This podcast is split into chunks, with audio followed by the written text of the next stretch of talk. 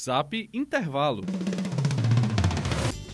Mesmo com todo o reconhecimento que o Zap Intervalo teve, o programa Intervalo em si ainda é pouco conhecido pelos alunos da própria faculdade. Pensando na divulgação do nome Intervalo, a ideia é fazer uma série de zaps, finalizando com um programa de 10 minutos, para reviver os momentos em que ele esteve no ar e retomar com a veiculação na radiadora. Gostou da ideia? Mande um áudio contando sua história com o intervalo ou deixe seu depoimento na nossa fanpage facebook.com barra programa intervalo. Alane Marreiro para o Zap Intervalo 2.0.